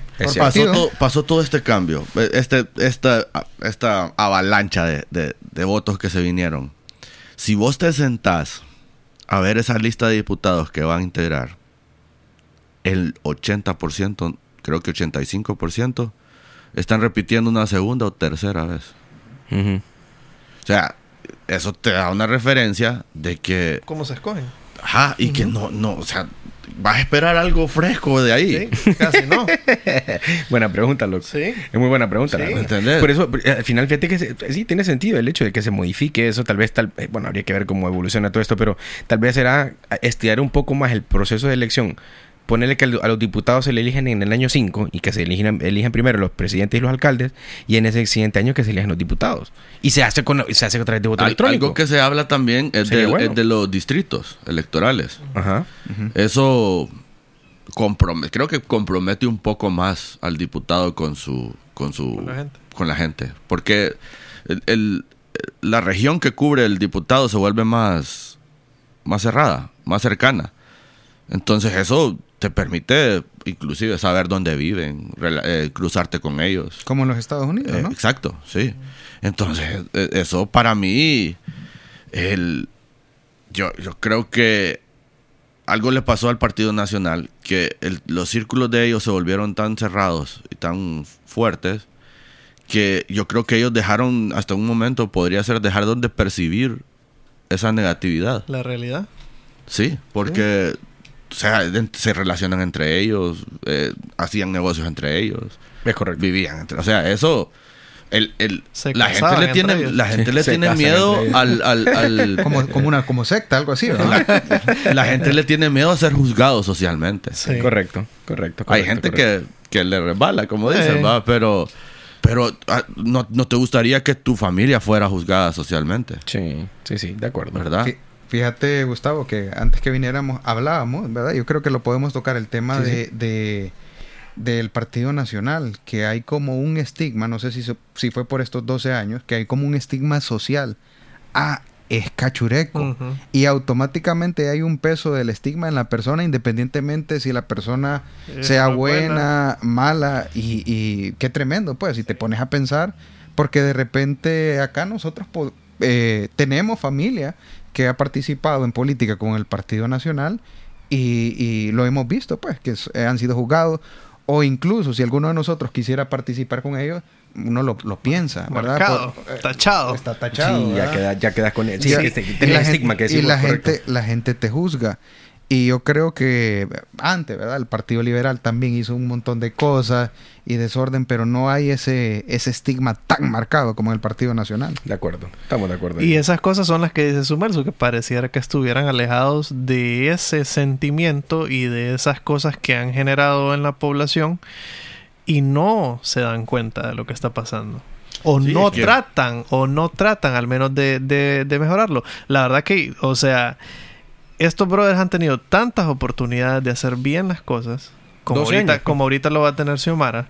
O sea, nunca se había puesto tanto dinero a la orden del pueblo para hacer tan bien las cosas como en medio de la pandemia. Históricamente hablando, yo creo que, eso estamos de acuerdo. o sea, históricamente nunca había era, tanto, era, como, era, era como que el Congreso le dijo, mire, tomen, aquí están todos sus miles de millones de dólares.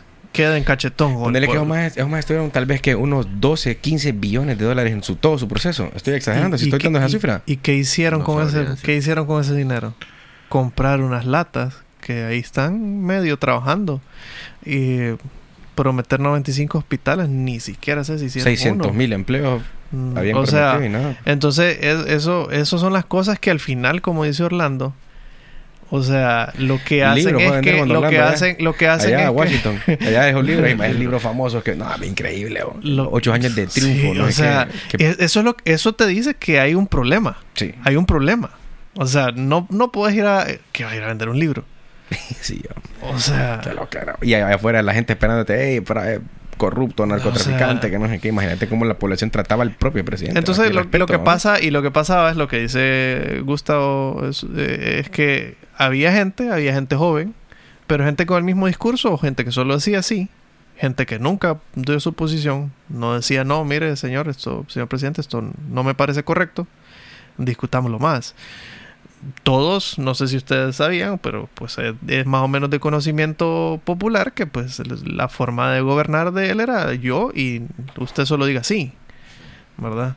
Entonces, y, ese era el problema. Y ese es el problema que se generó en la, en la, en la población de ese estigmatismo de tener una ideología política como ser un nacionalista. ya no. O sea, te marcó porque ese es lo que, lo que creciste viendo. Y eso es lo que todos los jóvenes que crecieron viendo, que eso, el ser nacionalista es ser así. Sí. Entonces ese estigma está bien marcado y va a ser bien difícil. No, y fíjate que... Eh, sí, dale. Y ojo, ojo, que si también este Partido Libre empieza y sigue en el poder, ah, porque digamos, va a, pasar, va a pasar, exactamente lo mismo. Lo mismo, sí. Toda esa animadversión, todo ese enojo va a ir para ellos. puede, ser que, puede ser que pase eso. Eh, esperemos que que se mantengan pianitos, como dice el dicho. Sí, ojalá. Porque si no, al final el partido de ellos es el que va a sufrir, ¿verdad? Hay que ver cómo queda ese congreso. Hay que ver cómo queda ese congreso. Eso va a ser clave también, fundamental va a ser eso. Ahora, fíjate que yo tengo dos temas. Voy a meter este, primer, este tema primero porque nos interesa mucho y nos compete, porque tiene que ver mucho con donde, donde, de dónde somos y, y, donde estamos desarrollando nuestras cosas. Y el último lo voy a dejar porque es, me parece que por ahí también podemos tener una plática un poco holgada también por ahí, que es eh, los partidos pequeños que van a desaparecer. Pero antes de entrar a eso, hablar un poco de la ciudad hablar sobre lo que viene, nos viene a nosotros. O sea, realmente esta figura, Roberto Contreras es, eh, ¿qué te puedo decir? Es, un, es, un, excelente empresario. Alguien súper emprendedor, alguien que ha tenido éxito, alguien que ha reflejado su, su, su manera de ser en, en lo que él ha en, en, la, en, el posicionamiento que ha tenido con sus emprendimientos acá en la ciudad. Ahora, la alcaldía es otra cosa. Es otra cosa. Es política también. Es política. Y no sé, a mi parecer, no sé. Y por eso les pregunto a ustedes, ¿qué, podemos esperar nosotros de nuestra ciudad? Mira, a mí me gustaría comenzar con un detalle. En la política, las alianzas y los pactos van hasta que ya no van. Sí. Roberto Contreras tiene su primer. Su primer. Um, reto. Reto es que sea el alcalde. Sí. Todavía no lo es. Todavía, no, lo es. Legalmente no, es. ¿verdad? Tiene que pasar dos o tres movimientos políticos para que lo sea. Eh, esperemos. Esperemos. Esperemos que así sea. ¿Verdad? Ese es el primero. Muy el acuerdo del Congreso también va por ahí. Que pueden decir todo el rato. Que sí, es usted, pero no es usted. Salvador lo va, a nombrar. Hay que ver cómo queda constituido el Congreso. Hay que ver los acuerdos porque van a ocupar de, los, que, de los que están sacando para que, para que eso pase, muy probablemente. Entonces, eso, volviendo a San Pedro, ese es el primer reto. Ese es el primer reto, sí, ¿verdad? Sí, Mientras eso no pase, eh, no puede pasar todo el lo alcalde Rolando Contreras. Sí. Sí, si Rolando renuncia, el, alcalde es Omar. Ajá, Omar Benjíbar. si Omar no renuncia, el partido tiene que determinar ¿Quién queda? Entonces tienen que pasar tres cosas. Y la, la renuncia del hermano, la renuncia del vicealcalde y la propuesta del Partido Libre. Sí. A ver si se cumple asumiendo que se cumpliera y, todo esto quedara al final. Porque virtualmente porque este señor está en todos los en todos los, eh, canales medios. todos los medios de comunicación públicamente diciendo va, va, a ser bien difícil va a ser bien difícil que lo quiten pero sí tiene toda la razón Gustavo. O sea tiene toda la razón Sumelso porque eso es lo que tiene que pasar antes de que él sea alcalde. Habiendo escalado ese reto él va a tener una rigiduría totalmente no va a tener problema. no va a tener problema. no va a tener problema. Sí pero me parece que como empresario tiene muy buenas ideas él. pero no sé como político. Pero hay varias cosas. y, y, vos lo mencionaste ahorita. Hay que ver como político, ¿verdad? Te doy el ejemplo del doctor Zúñiga. Así es. Que era una eminencia y todo el mundo lo quería. Todo el mundo lo quería. Era gente. ¿Han vuelto a escuchar de él después de que fue alcalde? No. Aparte que no le fue bien. No, le fue súper mal, ¿verdad? Y hay varias cosas ahí que se pueden hablar. Pero la política es otra cosa, hermano. Y vos podés ser muy buen empresario, buen emprendedor, pero allá te encontrás con otras cosas. Te, especialmente en una alcaldía, te encontrás con mafias. Sí, mafias. Te encontrás con que no te... Bueno, en este, en este caso no va a ser así, pero que no te hacen las transferencias de Tegucigalpa. O te encontrás de que te están robando, o te encontrás de que hay compromisos. Entonces, son un, cúmulo de cosas que hacen más complejo la administración pública que una administración privada. Tiene buenas ideas, pero hay que, hay que ver si las puede desarrollar. Hay que ver y, y, también, pues, hay que ver... Eh, propuestas, porque yo lo he visto descalzo y bailando y que fíjate, Fíjate, que a don, don, Roberto lo conozco personalmente. Eh, sí es una persona muy emprendedora, ¿verdad? Todos pues, hemos, hemos conocido su historia. Y creo que él gana porque representa lo que es ser un sanpedrano. ¿verdad? Sí. una persona trabajadora, Bien una, dicho, una persona luchadora, una persona que le gusta salir adelante, que se emprende, que no se deja. Todo hemos visto el comportamiento de San Pedro y de Cortés en todas las, en la mayoría de elecciones, ¿verdad? Eh, que él sí representa lo que es ser un sanpedrano, ¿verdad? Yo creo que él tiene eh, muchos retos en la ciudad. Eh, me parece, no sé si voy a pecar, pero me parece que no encuentra la, la, alcaldía tan, tan desastrosa como en otras ocasiones, no la encuentra tan desastrosa. Eso puede ser una ventaja. Puede ser una ventaja, pero sí la encuentra con muchos vicios que todos sabemos, ¿verdad? El tema de la deuda, el tema de, de algunas cuestiones municipales, trámites engorrosos. Eh, bueno, no sé si les ha tocado sacar un permiso de construcción, se está tardando 6 a 7 meses. O sea, brother. Esas son las cosas que yo digo. Al final, como, como dice Orlando, la administración pública es diferente, pero hay cosas de empresas que vos puedes aplicar. Como si yo soy el alcalde de una ciudad y sé que mi ciudad está en crecimiento y depende la construcción y mis ingresos como alcalde de impuestos que son que provienen de construcciones nuevas, voy a tardarme seis o siete meses en darle permiso. No, pero ¿por qué? Porque al final la gente no paga. La gente termina haciendo su proyecto y lo que hace es que no paga. Sí, lo hace sin permiso. Lo hace sin permiso. Entonces, ¿quién es el que está perdiendo? Todos al final, porque todos somos sanpedranos. La alcaldía y todos. Sí, porque al final esa persona le va a querer una multa siempre. Te tarda la, la multa.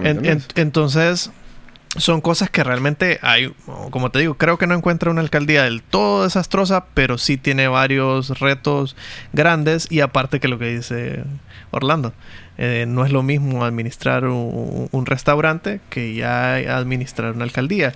Creemos en su capacidad y como te digo, lo conozco y creo en su capacidad, le doy su, su, su, su venia y su tiempo para que desarrolle y implemente muchas de las cosas.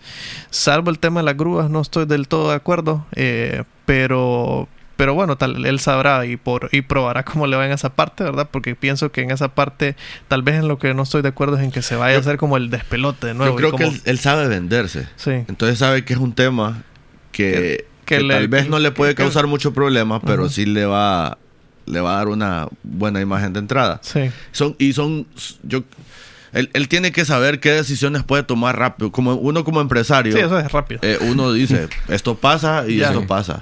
¿Verdad? Eh, ahí no es así. ¿Verdad? Entonces, puede que él tome una decisión y no, le va, no va a ser tan rápida. Entonces yo creo que él, está tratando de identificar cosas que sí pueden ser, rápidas. Sí, como esa. ¿Verdad? Esa es rápida. se acabó esto y después vemos cómo lo solucionamos. ¿Verdad? Eh, algo que, que, lo de las grúas, te, te, lo podría decir yo, por ejemplo lugar que tiene eh, increíble problema de, de, viabilidad es el centro de la ciudad. Sí. Eso es correcto. Y eso no es por las grúas, no es porque las grúas estén o no estén, es por, eh, por por, la está. por la dinámica como está. Eso no lo. Calidonio trató de, hacerlo. No, pudo. No pudo, no, pudo, no pudo. ¿Verdad? No pudo. Entonces. Lo puso. Él, él, había propuesto que la segunda avenida fuera como la, la nueva tercera avenida. Mover todos los puestos de Creo que creo que hicieron moverlos, pero al final volvieron a regresar. Más bien más de ahora. Más de ahora. Imagínate. Sí. Y sí, yo creo que... Es, para mí otro problema principal también con los bordos, ¿me entendés? En los bordos ahora, ahora, ahora hay, hay, hay, negocios de car wash por todos lados. En los bordos no. Sí. Mejor vas a invertir en un negocio de car wash ahí te va a ver. Hay bastantes retos y la alcaldía de San Pedro no es tan pequeña. Lo que dijo Nino a mí me parece, él sí representa ser un sanpedrano. Creo que él sí sabe lo que es ser un empresario. También. Sí. Eh, y, pucha, si él logra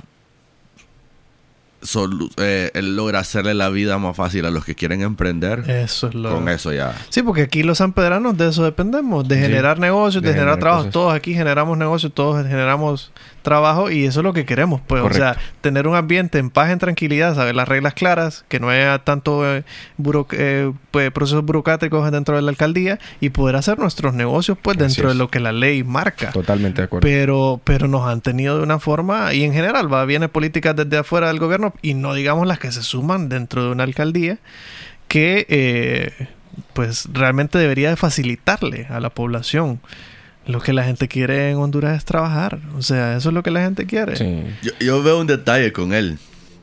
Eh, todo el mundo, por ejemplo, si vos preguntas, ¿Calidonio es empresario? Mm, te podría decir, creo que sí. No sé qué negocios tiene. ¿Entendés? Ni yo. Todo el mundo sabe qué negocios tiene, qué negocio tiene Contreras. Sí. Entonces, si a él, a él le va bien, yo creo que indirectamente le va a ir bien en sus negocios. Si a él le va mal, Oíme, le van a llegar a pedrar los restaurantes. El efecto rebote de ese, el efecto rebote de ese puede ser bien peligroso. Los lugares de él son bien públicos. Son bien populares. Donde pasan todas las marchas. Sí.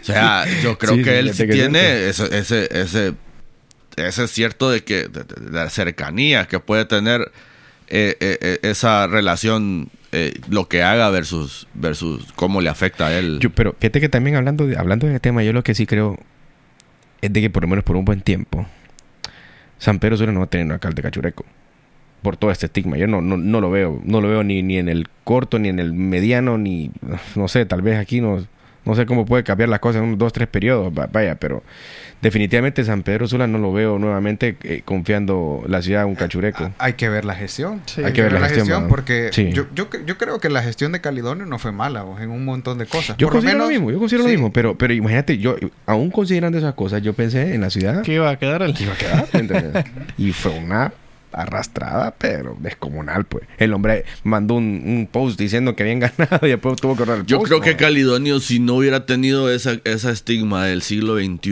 encima y de tal vez una que otra argolla dentro de la, de la ciudad, Puede que...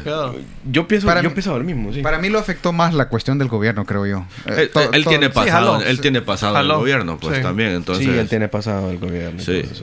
Pero yo entiendo que lo que vos decís que todo lo del tema nacionalista. El tema nacionalista. el, para mí, el estigma nacionalista. Sí, para mí ese fue uno de los principales factores que lo afectó y luego estos que dice eh, Gustavo. Pero es que yo Sin creo embargo, que el estigma creo que ese del siglo XXI no va a estar fácil para Contreras. No, sí, no, va a estar fácil tampoco. Esa es una de las cosas que creo eso, que... Eso es un detalle que nosotros nosotros lo pagamos siempre. Cuando llega un gobierno nuevo y no, no, esto de ahí vienen las demandas y sí, correcto. Y, nosotros salió, peor, salió peor la medicina que, el, que, la enfermedad. parte de un buen gobierno real es no hacer eso, pues.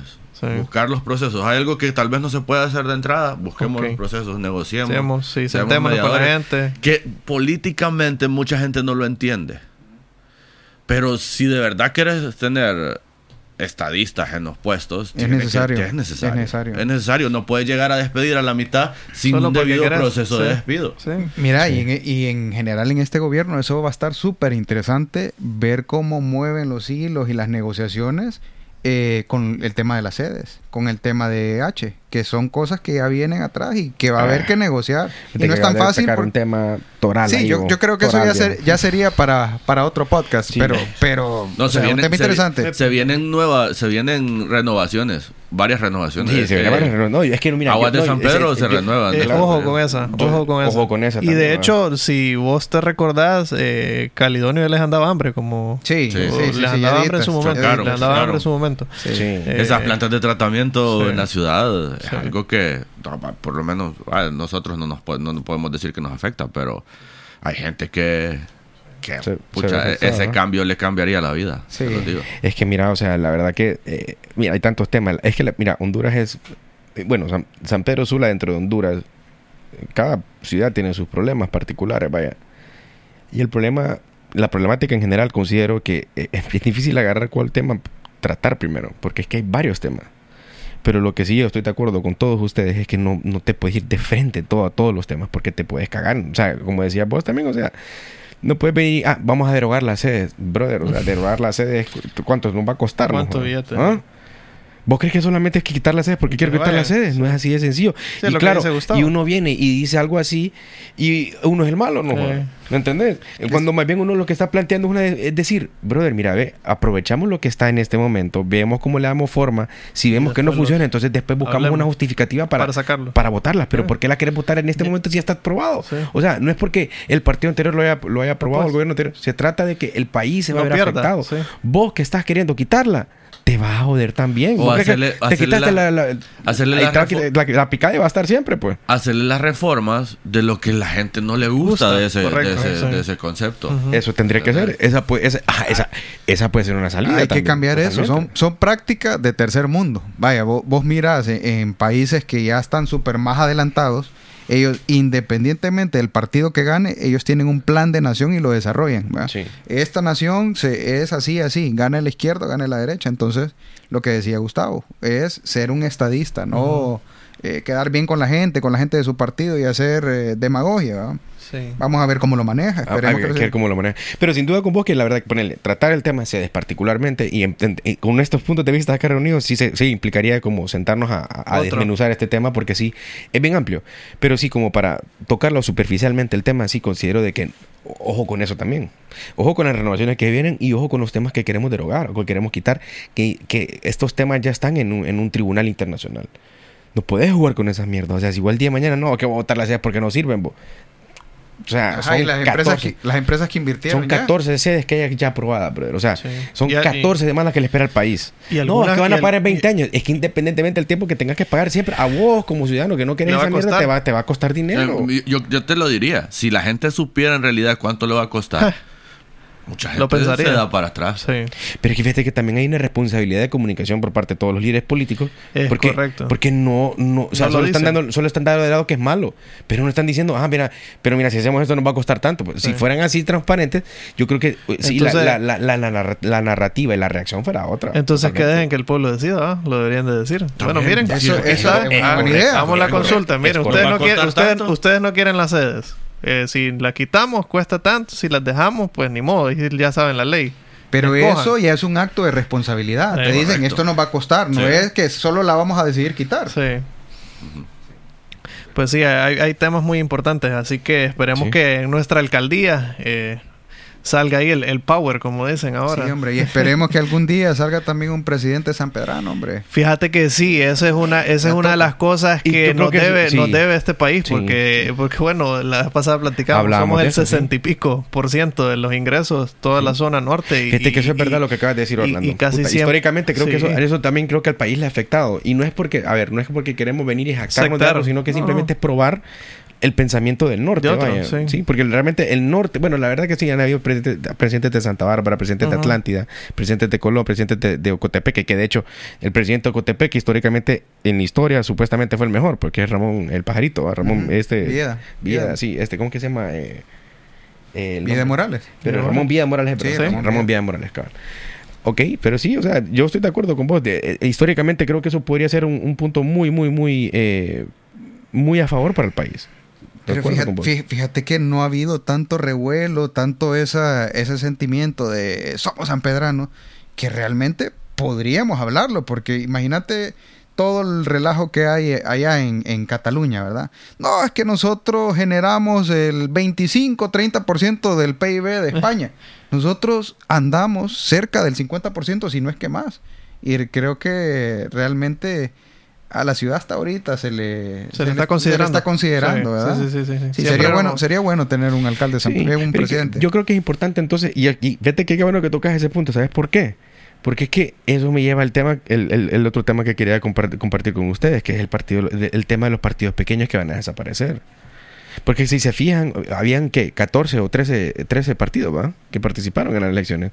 Van a, de esos solo van a quedar que unos 5 partidos, 6 partidos de seguro para, para la próxima que depende, porque realmente ahí entra la interpretación de la ley que la vez pasada la quisieron, no quisieron eliminar un montón de partidos que, que tenían que haber desaparecido.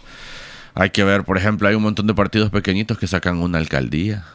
Por ejemplo, el TSH saca una alcaldía en Gracias a Dios. Sí, verdad. Vamos, saca una alcaldía. Eh, bueno, el PAC muy probablemente saca diputados. Pino saca diputados. DC saca diputados. Alianza eh, Patriótica queda cabal. Alianza Patriótica creo que saca una alcaldía también. Entonces, eh, son alcaldías en Santa Bárbara, Lempira. son bien pequeñas que son candidatos que realmente eran los que iban a ganar y simplemente se cambiaron el partido Entonces, eh, yo lo que veo es, entiendo que debe haber un, sentido de, participación de minorías. Pero ¿hasta qué punto? ¿Me entendés? O sea, un candidato o un partido que te saca 600 votos. Sí, a nivel nacional, a nivel, nacional. Eso es triste. Y no es tanto eso, Sumelsu. A mí lo que más me molesta es que se prestan para todo el juego político de, las, ¿cómo se llaman? Las actas, credenciales. eso, es lo que a mí me molesta más, ¿me entiendes? Que eh, es un negocio, al fin y al cabo, no de todos, pero sí de, de varios partidos pequeños, ¿verdad? Y, y, y que realmente no, no te aportan nada a nivel democrático y a nivel de nación, pues. Entonces yo creo, a mí me, me gustaría que desapareciera, la verdad. La ley, la ley habla que si no sacas el 2% de la votación te va, a desaparecer, sí, ah, correcto. O sea, solo, mira, es algo que en el país apliquen la ley, eso es todo. y, y, si aplicas la ley, se van se van porque se van un montón. Sí, se hashtag se van.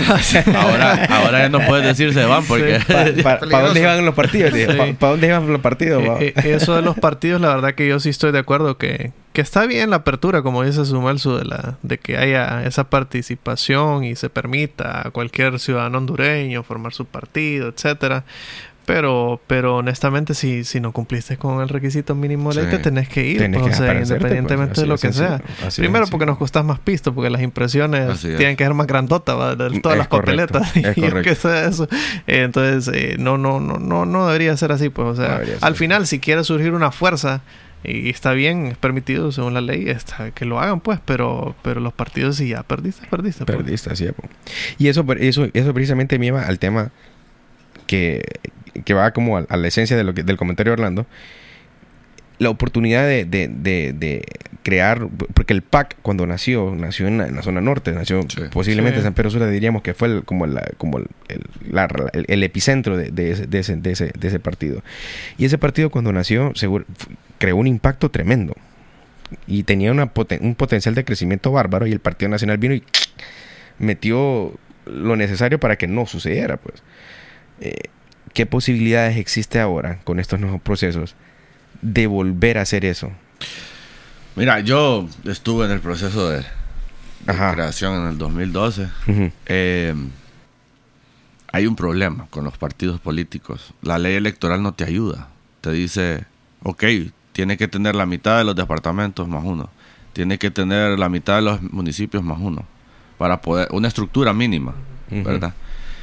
Pucha, para tener esa estructura a nivel nacional. Son años. Son años, es dinero, tiempo. Eh, entonces, crear partidos regionales es bien complicado. Y eso le pasó factura, al PAC. El PAC fue fuerte, increíblemente fuerte en Cortés. Sí. Increíblemente fuerte en... puedes considerar, Tegucigalpa era, no era el más fuerte, pero, pero tenía su representación. Eh, Atlántida es otro, otro Sí, digamos que. Atlántida y Cortés era el bastión. Eh, y de ahí, crees, puedes decirte Choluteca, que es el que sigue. De ahí para de contar. Para de contar. Oye, bien. Y PSH es un reflejo ahorita. Va a sacar, um, va a sacar diputado en Atlántida, va a sacar diputado en, en Comayagua, En Lloro sacó uno. saca en Lloro uno y saca en Choluteca uno. Y ya. Los cuatro ¿Dónde- departamentos. ¿Por qué saca mucho más el Partido Liberal con, con menos perspectiva? Partido Estructura. Liberal- Estructura. Estructura. La El. Partido Liberal saca en todos los demás por lo menos departamentos uno, el de uno, residuo. Por lo menos uno, Sí. sí. el de residuo. Entonces, eh, eso es el impacto nacional versus el impacto Sí, regional. El, el nivel de estructura con una estructura. Sí. Sí. Esa comparación va. Mm. Entonces, Interesante por eso eso. es bien complicado los partidos regionales. Es bien complicado. Los partidos nuevos tienen que hacer un gran trabajo. Los, los partidos formativo, nuevos, salvaje. ¿por qué sacan tampoco? No tienen esa estructura. No tienen. o sea, No lo que tienen son listados de nombres. Literalmente. Listados de nombres que los mandan porque el CNN ni siquiera se preocupa en, en, en- en- Una vez te aprueban el partido, no es una regulación esos listados, ¿me entiendes? Solo miran que no esté repetido con, con algún otro listado. Eso es todo. Muchas veces es muy probable hasta que gente que no sabe que está en esos listados está. Sí. Yo, yo les quiero hacer una pregunta acerca Sí, sí, de eso que, sí. que estamos hablando. Sí, sí. Eh, aparte del PAC en su momento, ¿qué otro partido ha venido y irrumpido fuerte, digamos, de inicio? De los partidos pequeños, de estos nuevos que han surgido. Creo que ninguno. Ninguno. PSH ninguno. ahorita, pero es el PAC 2.0. Sí. Eh, PAC 2.0. Entonces yo creo que eso se da porque eh, Salvador Narrala es un fenómeno mediático en nuestro país. Sí. Nosotros crecimos escuchando a Salvador Narrala. Sí. Ahora, ya en la práctica, fuera de un partido fundado por Salvador Narrala, yo creo que está No difícil. nada. Está bien difícil, a menos, eh, ahí son varios temas, ¿verdad? Pero creo que armando una buena estructura y con una campaña, yo le decía a Tao, un, un partido pequeño podría hacer algo con una campaña disruptiva, que venga con ideas nuevas y con algo que pegue fuerte, pero no es tan fácil, pues en la práctica crear toda la estructura, moverse, el dinero también. Y más si quieres hacer bien las cosas, no querés agarrar dinero ni compromisos de, de cualquiera, que porque aquí cualquiera te dice un narco o algo, te doy Sí. tantos millones, pero después vamos a hablar, ¿verdad? Entonces es complicado. Es complicado, pero, pero creo que, que de repente armando un- una buena estructura, un buen grupo de inicio, por ejemplo, en San Pedro Sula, en Tegucigalpa, puedes ir creciendo de a poco. Pero no, no creo yo que va a ser un fenómeno como el PAC. Yo tengo una opinión. Yo lo he hablado con Nino y con Tao. Eh, lo ideal sería que una ley electoral te, per- per- te permitiera una continuidad de candidaturas independientes. El problema que tienen las candidaturas independientes es que perdiste y, y tenés que hacer todo otra vez. No le puedes dar esa continuidad entre procesos, ¿verdad? Eh, y eh, crear las estructuras nacionales, como, como lo estamos comentando, es, es bien complicado desde el punto de vista económico. Tenés que tener ese personaje como lo fue Salvador para el PAC, si no, es No bien complicado hacerlo. Y creo que yo creo que ha- habría que, dentro de esas reformas electorales que se tienen que, que discutir, y creo que ahorita va a ser oportunidad para discutir de nuevo, aunque se ha aprobado una, una eventualmente en este gobierno debería de ser un punto de, de discusión, eh, reformas de verdad a la ley electoral, permitir ese sentido de, de tal vez dar las facilidades para que se creen movimientos. Sí, ¿verdad? sí, sí, de Sí. acuerdo. No necesariamente una estructura nacional, o sea, vos, vos- vos puedes, ya, ya, si vos querés un solo competir en la presidencia, ya lo puedes hacer. Pero no, no, hay, no puedes crear una sinergia parcial entre movimientos independientes de diferentes lados, entre una candidatura de un alcalde con un diputado, entre una candidatura de, de varios alcaldes, sin tener que, que completar esos, esos eh, mitad de municipios de, de todo el país Sí. o, o- o las diputaciones. O sea, ¿por qué no poder hacer algo así como que uh, puedas proponer un diputado en cada departamento o cinco diputados en, en Cortés? De acuerdo. ¿Verdad? Sí. Y porque al final no puedes esperar que un partido pequeño crezca como lo hizo el Partido Nacional en su momento o el Partido Liberal en su momento. O sea, Para empezar, la fueron el población. génesis, sí. Sí. o sea, Ellos son países, son partidos de casi más de 100. Bueno, el liberal tiene más de 100 años, el, Partido Nacional ya, más de 100 años. Lo he reflejado en los partidos relativamente nuevos, como la de el Pino. O sea, no, no pasan de ahí. no pasan de ahí. No pasan de ahí. No logran. Sí. Sí, bueno, sí, la verdad que eh, sin duda que, que ese, ese, reto eh, sí está, está a caballo de alguna manera, pero digamos, el, el motivo por el cual brindo ese, ese punto es porque, o sea, estas generaciones van a, van a van a, si se van a involucrar, eh, van a querer involucrarse con sus propias iniciativas. No es que se van a querer unir a los partidos que existen. Y, hablo por la gran mayoría, posiblemente hay otras que van a seguir apoyando y van a hacer un, voto, un voto duro eventualmente, pero van a haber también un gran número de personas que van a también querer desarrollar sus propias iniciativas. Y en ese sentido, eh, yo, yo me identifico mucho con, con, desarrollar iniciativas. Sí, que fue lo que, lo que hablamos la vez pasada entre nosotros, que que si te vas por los partidos tradicionales, en cualquiera de los dos puedes salir manchado. Eh, y si vas con el otro y no compartís la ideología de ellos, ¿para dónde te haces? Esa, es la opción que, hay ahorita para, para empezar desde cero con proyectos pequeños, eh, movimientos internos dentro de los partidos. Pero pero, pero, pero realmente, ponele, ¿qué alternativa tenemos nosotros que nos vaya a ponerle? Yo considero que acá hay un grupo de personas que, que está interesada en participar, pero no quiere participar en lo que ya existe, sino que quieren proponer algo nuevo. ¿Será una estrategia viable para, para, digamos, para grupos como nosotros hacer eso? ¿O qué sería lo ideal en este caso? A, percepción de cada uno, pues sería bueno eh, entender eso porque, digamos, a mi lado yo creería, yo soy más, yo soy siempre más pro a crear, pero pero igual, o sea, hay que también ser adaptable, hay que ser flexible en algunas cosas. A mí yo lo comenté con ustedes el otro día. En Estados Unidos es bien común que estén los PACs, ¿verdad? Los Political Action Committee se llaman, algo así. Eh, son están bien conocidos porque son los que los super PACs que le dicen son los que les dan el financiamiento. Y creo que eso es como lo conocido de, de, esas eh, organizaciones o metodología de, Estados Unidos. La parte el brazo financiero de, los políticos.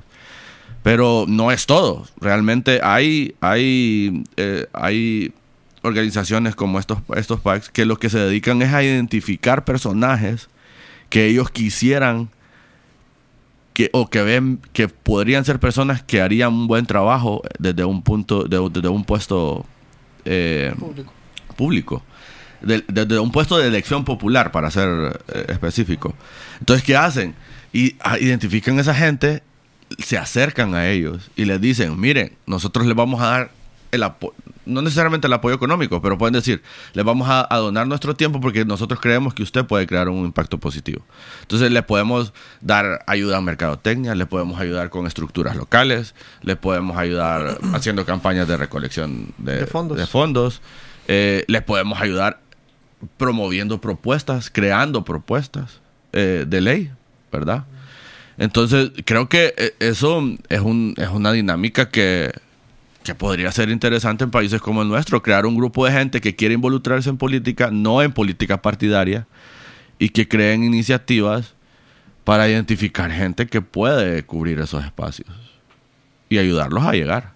Yo, yo estoy de acuerdo con vos, pero siento que no estamos ahí todavía. Siento que hace falta desarrollar eh, la democracia como, en Estados Unidos eh, de una manera más participativa, de una manera también los movimientos independientes que mencionaste creo yo que si nos vamos a lo que tenemos hoy por hoy, lo que te queda es, bueno, decís, me, tal vez yo no soy tan de ideología liberal, pero tengo esta oportunidad y participo ahí, eso lo ves más a un corto plazo. Sin duda. O decís, ok, no voy no, es mucho más fácil. Es más fácil. O decís, no, me voy a ir por el camino difícil, pero donde yo voy a poder implementar las cosas y crear todo lo que yo quiero y desarrollar mi visión pero creo que es un camino largo y muy trabajoso y que no lo vas a ver en un costoso y no lo vas a ver en una o dos elecciones, sino en un largo plazo. Tenés que empezar joven, ¿verdad? Empezar joven y empezar empezar con pequeños pequeños milestones, ¿verdad? Voy a ahorita de repente una diputación, ¿verdad? Una alcaldía. Una alcaldía, después dos y vas creciendo, vas haciendo un trabajo de hormiga, pero es, es, es largo el proceso. Como están las cosas. Sí, bueno, hay, bastantes retos que sin duda el gobierno actual tiene, tiene por tomar en cuenta nosotros como, como yo creo que es responsabilidad de nosotros como ciudadanos pues eh, crecer estos espacios, que haya más conversación de esto, que haya más participación. creo que las redes sociales fungen un, un, rol esencial para, para, el desarrollo de estas iniciativas. Y pues eh, yo de mi lado, la, verdad que esto, del tema que, que, estamos hablando hoy, esto es, este es uno de los puntos que tenía en mente conversar con ustedes. No sé si ustedes también eh, traen alguna otra, otra idea que les gustaría pues eh, intercambiar o, o, bien pues damos por, por por finalizado este primer episodio, podemos repetir este. La verdad que a mí me gustó esta dinámica, la conversación me, gustó, fluyó mucho y, hay bastante hay bastante potencial sobre otros temas que podemos también desmenuzar a, punto de vista nuestro, pues, al final somos ciudadanos que, que, queremos lo mejor para el país. Ese es el, principio por el cual hicimos esto.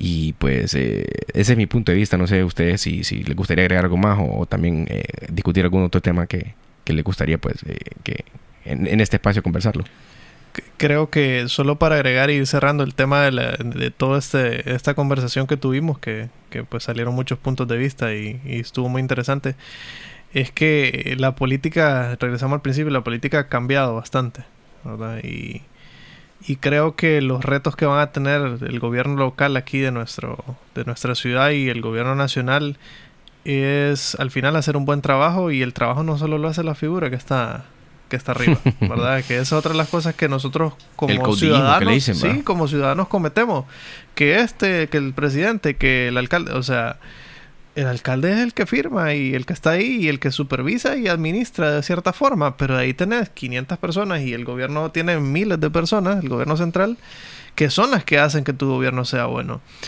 Y si los políticos que quedaron ahora y se les dieron esos votos de confianza y la población les dio ese voto de confianza, empieza a escoger personas que no tengan capacidades técnicas y de conocimiento y sean en su currículum aptos para desarrollar un buen trabajo, por más que tengan buenas intenciones y buenos sentimientos y sean eh, buenas personas, no van a ser un buen gobierno. ¿verdad? Eso, eso, ojo, ojo, tienen que escoger bien a las personas que van a quedar dentro de esos cargos eh, eh, públicos, ministerios administrativos dentro de la alcaldía. porque, porque no, no, o sea, ya lo vimos, ya lo vimos. Tuvimos una persona en salud que no que no sabía de salud, ¿verdad? Entonces, sí, y, y, no, no, no por, por menospreciar, porque al final puede ser que ella haya querido hacer un buen trabajo, pero o sea, vos pones a la, pero, vos, pero, pero, ahí la pero, pero, vos pero vos pones a las personas más aptas, pues, o sea, y, y ojo, eh, un consejo para para el alcalde, ¿verdad? Local, eh, tiene que tiene que escoger bien, ¿verdad? Porque fue una, una candidatura eh, que yo la siento prematura, que, que, sí, que excelente, está bien, lo apoyamos, lo conocemos, como dijimos, creo que éramos que es un San Pedrano en esencia, pero tiene que escoger bien a su gente. ¿verdad? Eh, siento que andan algunos ahí pegados, eh, que si él me lo preguntara a mí, eh, no se los recomiendo, ¿verdad? pueden ser muy sanpedranos, pueden ser que nunca hayan estado en política y nunca hayan sido señalados en ninguno de los partidos tradicionales. Pero ojo, mucho ojo con, con las personas que pone ahí, sobre todo el alcalde, porque es el que más local nos puede escuchar. Y, bueno, y lo mismo para el gobierno central, ¿verdad? Eh, creo que está haciendo una buena eh, selección. He visto ahí un par de temas en el gabinete económico, por ahí. Eh, va bien que se mantenga por ahí. Hay gente bien preparada ahí Que, no ha tenido los espacios. Sí, que, se, que se mantenga ahí. Pero, pero ojo con acá, ¿verdad? Ella tiene años de estar trabajando en eso. Eh, don Roberto hizo una candidatura súper rápida. no se puede comparar el trabajo de semana con el que, correcto, que, no sé, que no sé quiénes llevan, que yo y todos estamos claros que él lleva buenas intenciones, pero que si no selecciona bien a su gente le puede pasar lo que habló Orlando hace un rato, lo del doctor, que todos lo conocíamos como una buena persona, etcétera y demás, y, no, no fue así. Entonces que seleccione bien su gente y porque los sanpedranos, pues, le esperamos bastante de él al final, ¿verdad? Pues yo solo quiero agregar, ¿verdad? Qué, bueno compartir estos temas. Casi uno los habla con, una cervecita o con un café, pero es, bueno eh, y es importante tener estos espacios. Y pues eh, la verdad que yo quedo con, en general, con el tema político de Honduras, con un sentimiento de, satisfacción, ¿verdad? Eh, no por el gane de, de, Doña Xiomara o de Libre, sino, sino por el tema que siento que hubo una respuesta eh, política y que la gente se está involucrando, que hay participación de jóvenes. Y creo que al final el sentimiento es como de una pequeña esperanza, ¿verdad? De repente pueden cambiar cosas en Honduras, no todo es malo, no todo es negativo. Eh, bueno, si un, político hace las cosas mal, de repente puede haber un voto de castigo y eso te, te fortalece como, como nación democrática. Entonces, eh, no, me alegra. Eh, esperamos eh, que podamos seguir compartiendo este tipo de temas. Vamos a dejar ahí en la a Tavo le vamos a dar de tarea el tema de la sede, ¿verdad? va, a estar, bueno esos primeros meses de, puede ser, de Casa, así que va a estar bueno. Yo sí, bueno, Gracias, Gracias por invitarme otra vez. a, ver, a, ver si hoy nos invita otra vez a los hoy demás. Sí, pero fíjate que hoy sí se grabó bien. Hoy sí, hoy, sí. Hoy, me, me, truncaste la primera, la primera participación. Loco, tengo que hacer unos arreglos ahí. Voy a ver cómo resuelvo el tema. Vamos a ver si lo puedo. La, la verdad que mm, esto apenas comienza. Eso sí es verdad. En febrero, los primeros días de febrero. Va a estar bueno. Va a estar bueno, ¿verdad? bueno, todavía ahorita, hasta que no den la resolución final, eh, cómo se va a integrar ese Congreso, todavía, o sea, este, no, no, está nada claro. Eh, sí incentivo a todos los que nos estén escuchando que se involucren de, algo, de cualquier manera. Ya sea en un partido, ya sea... Eh, que vayan más allá de solo criticar en las redes o dar su opinión en las redes, ¿verdad? Siempre. Eh, integrarse en un partido, crear un movimiento, apoyar a un candidato, eh, tratar de integrar algún puesto eh, en, el ámbito público, para todo, todas esas ganas o, buenas intenciones que tenga la gente se manifiesten en acciones. si no, la gente que no quiere hacer buenas acciones y tiene intereses personales va a cubrir esos puestos por nosotros. Ya nos pasó que no, que no vuelva a pasar la factura. Pasa siempre. Eso no va a dejar de pasar nunca. no va a dejar de Entonces, pasar, es inevitable de cierta forma. Es como, como Mr. ¿Cómo se llama? Mr. Smith con Mr. Anderson, ¿va? Sí. Eh, más o menos así, ¿eh? como Neo y, y, Mr. Smith. Se, eh, ¿cómo, se apoderan de todo. ¿Cómo que llama el viernes Matrix? Mr. ¿Cómo que llama? La pitoniza. No, veo el, el, el, el, el, Agent Smith. El Agent, Agent Smith de la papá. Ya Mr. Viene, Smith de Brad Pitt. Ya, viene la nueva. Ya viene. Ey, sí, hablando de va a estar bueno. Sí. Va a estar bueno, va a estar bueno. A ver qué pasa ahí con... Tipo, con, tipo Honduras, The Matrix. Eh, sí, no, no, eso. Que la gente se integre eh, y que no solo se presenten cada cuatro años a, a decir no me gustó o sí me gustó. Así es, así es. No, pues bueno, la verdad que a cada uno de ustedes, compañeros, amigos, estimados, les agradezco mucho la, atención, el tiempo en, en, esta, en esta edición de Fundamentos Podcast. Y sí, seguramente eh, es primera vez que hacemos esta dinámica de, tener varios participantes en, en, el mismo, en la misma discusión pero sin duda creo que eh, abre muy, muchas oportunidades interesantes en, cuanto a desarrollo de contenido y desarrollo de, conversaciones que, necesitamos eh, compartirlas, viralizarlas en, en, los medios para que la gente pues también escuche estos puntos de vista que muy probablemente también algunos comparten, otros no comparten, pero que igual siempre es importante tener esa, esa ese balance pues así que pues eh, muchas gracias y pues hasta la próxima.